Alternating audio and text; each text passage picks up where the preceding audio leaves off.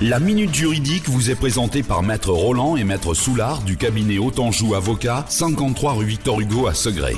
Bonjour Maître Roland. Bonjour Coralie. Jules du Lion d'Angers aimerait savoir si, euh, quand un salarié a saisi les prud'hommes euh, d'une contestation de son licenciement, il peut avoir à signer avec son ancien employeur une transaction lors de l'audience de conciliation organisée par les juges.